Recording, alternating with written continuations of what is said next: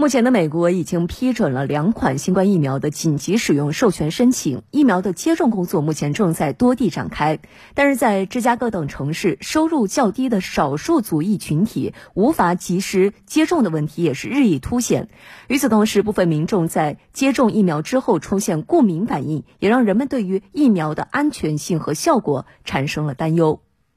根据美国疾控中心的数据，过去十天里，辉瑞公司与莫德纳公司的两款新冠疫苗已经被派发到各州，接种人数超过一百万。不过，这距离此前美国卫生与公众服务部长阿扎提出的今年年底前有两千万人接种的目标仍然相去甚远。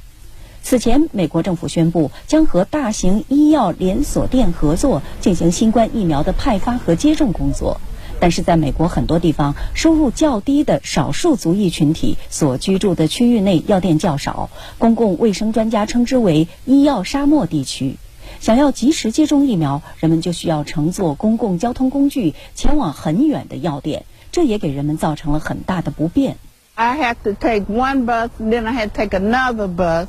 because there was only one place around Walgreens around my area.